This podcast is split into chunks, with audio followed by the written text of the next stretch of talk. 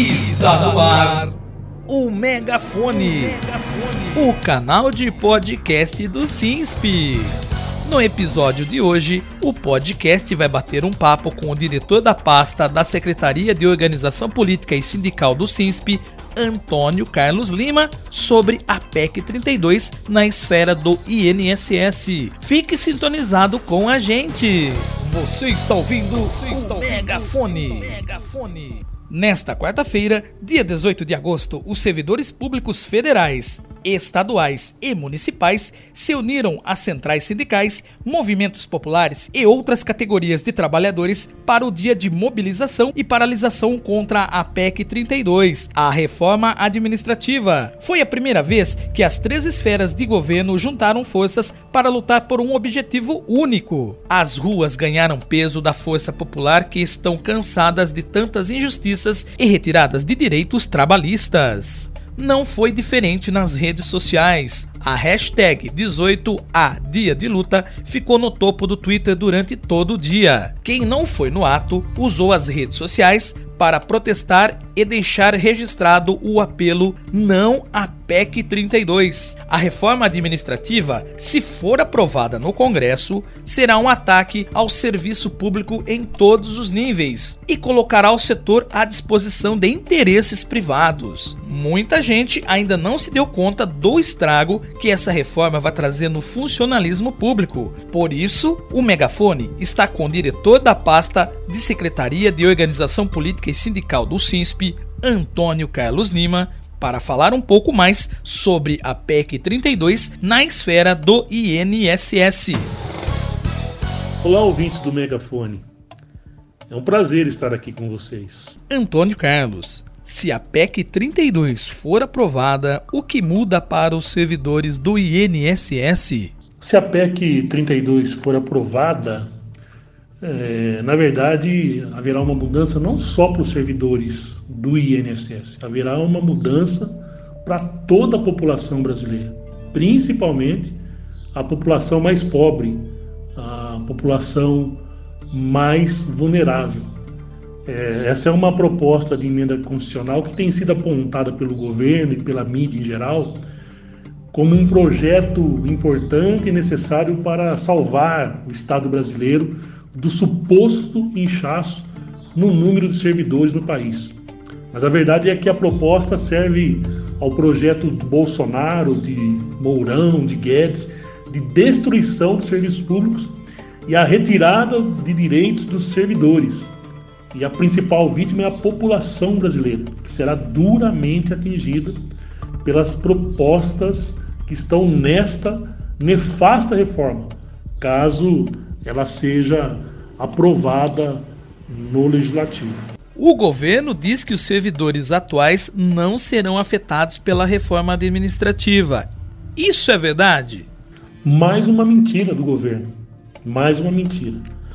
É, eles propagam, e logicamente que os deputados da base governista também propagam, que os servidores atuais não serão atingidos. Isso é mentira, porque está na proposta a vinculação da avaliação de desempenho é, para demissão, a possibilidade de demissão de servidores. E isso não tem nenhuma vírgula neste item do projeto, de mais esta armadilha, esse bichinho escondido, bichinho feio escondido, não tem nenhuma vírgula dizendo exceto para os trabalhadores que já estão nativos. São três avaliações negativas, abrirá a possibilidade de demissão dos trabalhadores. E o governo cada vez mais querendo atrelar metas produtivistas né, no nosso salário, no nosso caso específico da GEDAS, para poder diminuir os nossos valores recebidos caso a gente não atinja essas metas abusivas propostas. Em contrapartida, o governo não dá capacitação, o governo não dá equipamento, os trabalhadores estão trabalhando em home office desde antes da pandemia, pagando a internet, não tendo nenhuma ajuda sequer, muito pelo contrário, com os salários congelados e nem, não tem na proposta e nem no modelo de administração atual, não existe escrito em nenhum lugar uma meta produtivista em que quando você bate essa meta ou ultrapassa essa meta, você tenha pelo menos um retorno financeiro. Nós, muito pelo contrário.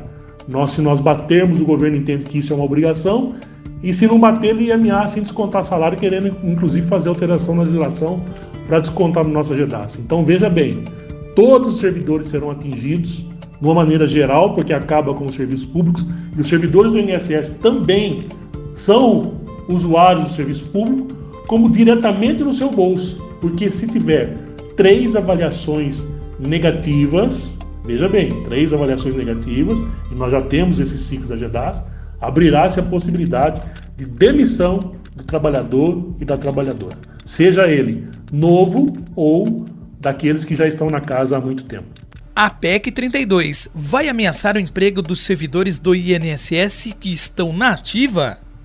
Sim, ameaçará. Como eu já disse anteriormente, a PEC 32 ameaça o emprego do trabalhador do INSS, seja pelo não atingimento das metas que o governo quer colocar de toda forma, né, nessa reforma administrativa, seja porque haverá uma terceirização é, gigantesca caso essa emenda seja aprovada, é, a finalização né, dos concursos públicos, quer dizer, nós não teremos mais concurso, porque serão empresas contratadas, terceirizadas para prestar o serviço à população, em qualquer área, que isso é uma coisa muito triste, né? e principalmente nós aqui da Previdência, que trabalhamos né, com vidas, e se você não tem mais concurso, se você não tem mais uma carreira específica, né, sua, o seu cargo acaba ficando em extinção e estando em extinção não teremos os reajustes e daremos com certeza,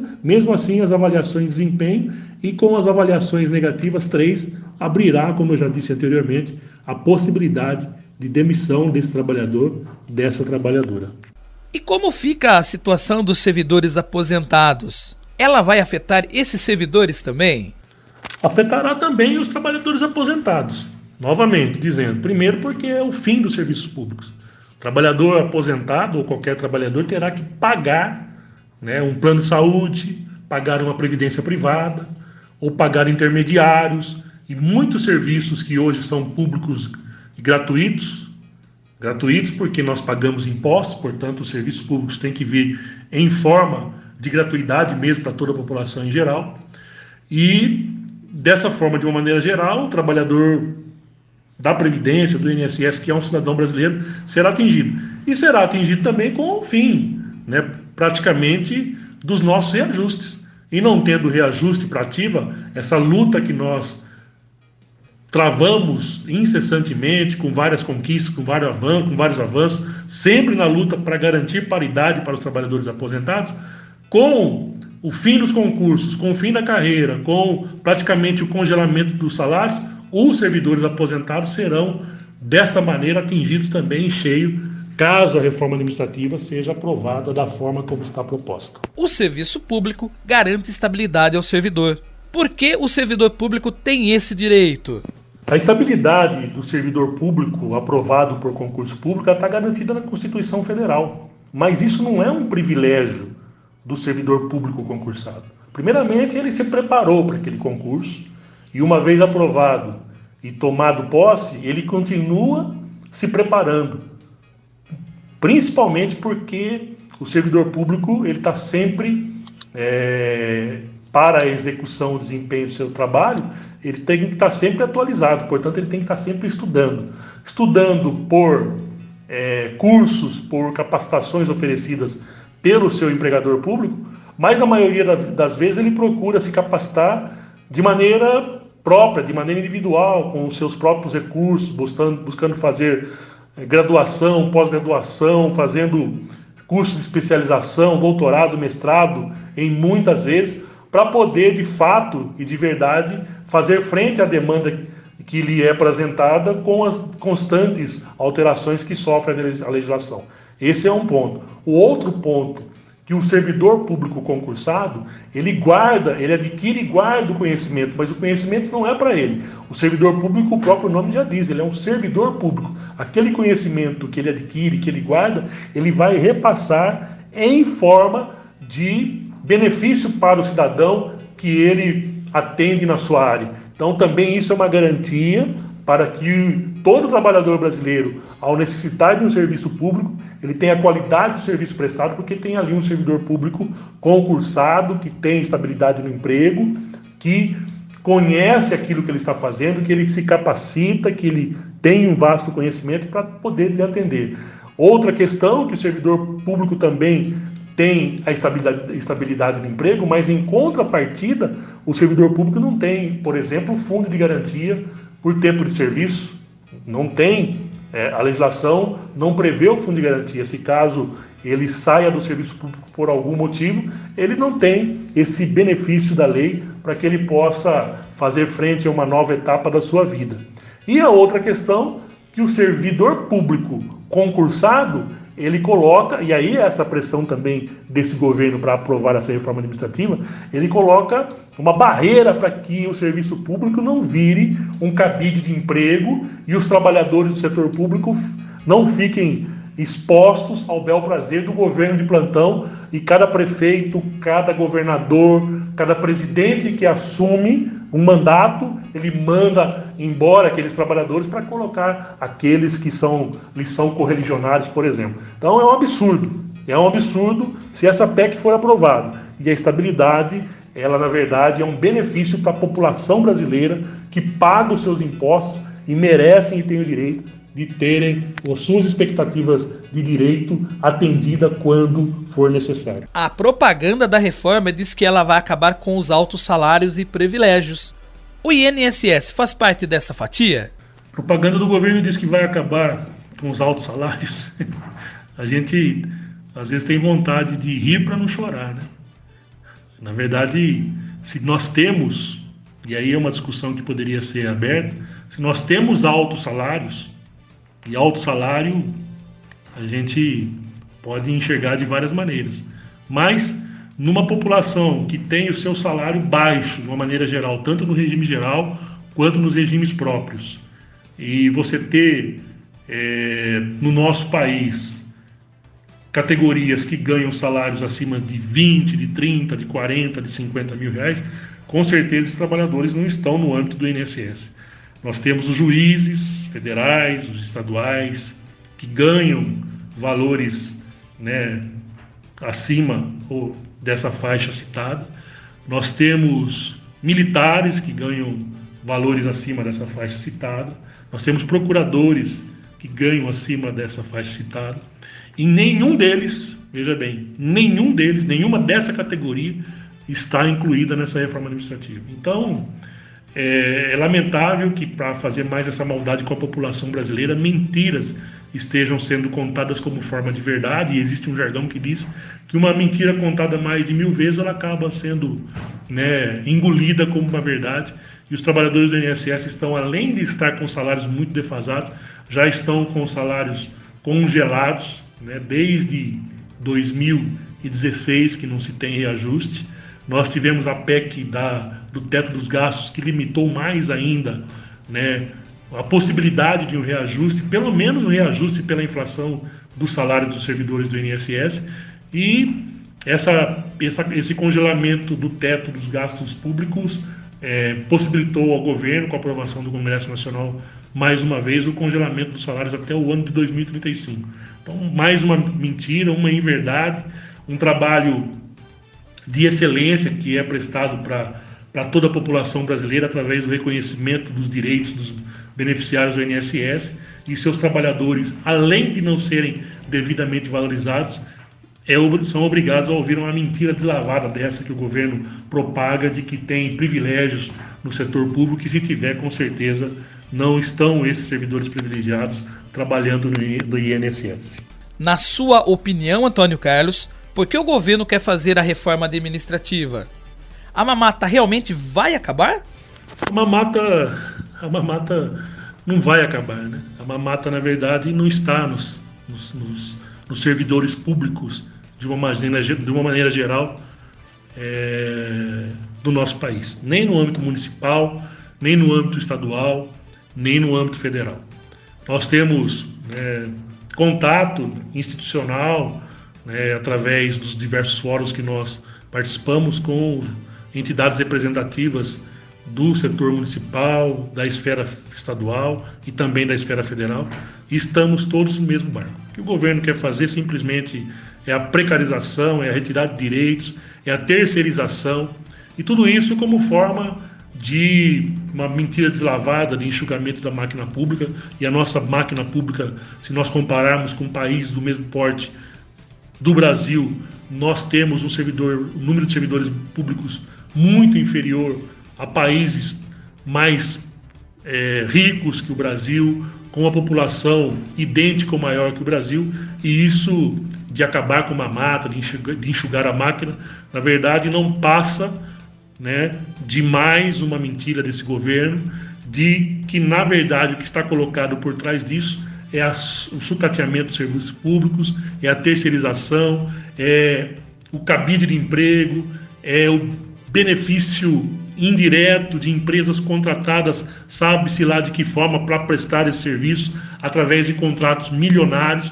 Então, infelizmente, infelizmente, é mais uma mentira do governo e o governo quer acabar com isso para dar privilégios somente àqueles que os apoiam e, que, e quem os apoia, quem os apoia geralmente, na maior parte das vezes, é, é, a classe poderosa desse país, é o poder econômico, que, na verdade, com diversos segmentos, diversas empresas que estão de olho nessa terceirização para poder abocanhar contratos vultuosos e prestar um serviço à população com certeza precarizado e ganhar muito dinheiro com isso. Se a reforma administrativa diz que vai acabar com privilégios, porque os militares, o legislativo e os altos cargos do judiciário estão fora dela? Se, pois é, se vai acabar com as mamatas, né, por que é que não se colocou? Porque, na verdade, é uma forma de cooptação né, dos militares, dos juízes, dos, dos procuradores, do Ministério Público, porque esse governo tem feito tanta barbaridade, tanta bobagem, que colocam isso como uma barganha, uma coisa baixa, uma coisa é, horrenda, nojenta, né? de não colocar essas categorias né, nessa reforma administrativa, muito pelo contrário, né, considerando, ou se não estiver considerando ainda, enquadrá-los como carreira típica de Estado, e aí você não dá o, trata, o tratamento isonômico para todos os servidores públicos, você tem esta sim uma casta de privilegiados que tem salários altos, que tem redução de jornada ou jornadas reduzidas, não tem metas, né, como tem metas produtivistas, como tem a maioria né, dos segmentos de, do, do, do, funcionalismo público, tanto federal, estadual e municipal, e é uma barganha, né, fica claro isso. Infelizmente, né, é uma coisa nojenta, mas o governo tem usado a máquina pública, o dinheiro dos próprios contribuintes para fazer propaganda pesada, para fazer negociados através de emendas parlamentares com o Congresso Nacional, para poder aprovar uma barbaridade dessa. Nós estamos aqui né, fazendo a resistência e acreditando que só a resistência é que poderá né, barrar é, esse absurdo que, na verdade, representa o fim do serviço público de uma maneira geral no nosso país. E para terminar, Antônio Carlos, você gostaria de deixar um recado para os servidores? O recado que eu queria dar é, se, se é que é possível, né, se essa nossa mensagem chegar até o maior número de pessoas, que as pessoas coloquem a mão na consciência e se imagine, por exemplo, é, com o fim do serviço público, que é isso que está proposto, você quando precisar, por exemplo, de um bombeiro, de um policial militar e até um trabalhador do INSS quando você for requerer o seu benefício, e você já não mais encontrá-lo. Você ter que pagar para ter um direito que você já pagou por ele a vida toda, descontado na fonte, você pagando indiretamente através dos impostos para poder manter esse sistema, por exemplo, previdenciário funcionando. Você imagina, você que está nos ouvindo, você que nos ouve nesse momento, é, o que seria do nosso país nesse momento se não fosse o SUS, nesse momento de pandemia, onde nós estamos é, fazendo das tripas dos corações, independente dos nossos governos, nossos servidores públicos, para poder atender aquela pessoa que está acometida do vírus, do coronavírus, da Covid, ao ir no posto de saúde, onde vai encontrar servidor público, ou até esses mais de 50 milhões de brasileiros que já tomaram as doses da vacina, que foi vacinado ou foram vacinados por um servidor público, só para deixar esse exemplo. É o fim do serviço público, essa PEC 32 da reforma administrativa. Então, é, o aviso, o recado é no sentido de te alertar. Diga não a essa barbaridade, mais essa barbaridade que esse governo tenta fazer, acabando com os serviços públicos e penalizando toda a população brasileira, principalmente a mais vulnerável. Você está ouvindo? Você está ouvindo? O Megafone. O Megafone. O canal de podcast do SINSP. Você, ouvinte do Megafone, que ainda não se filiou ao SINSP, faça agora a sua filiação e ajude a fortalecer o sindicato. Entre no site do sindicato e faça o seu cadastro. É rápido e muito fácil. Não perca mais tempo e não esqueça de seguir o SINSP nas redes sociais. No Facebook, pelo arroba cinsp.oficial. No Twitter, pelo arroba cinsp oficial. No YouTube, pelo Cinsp Oficial.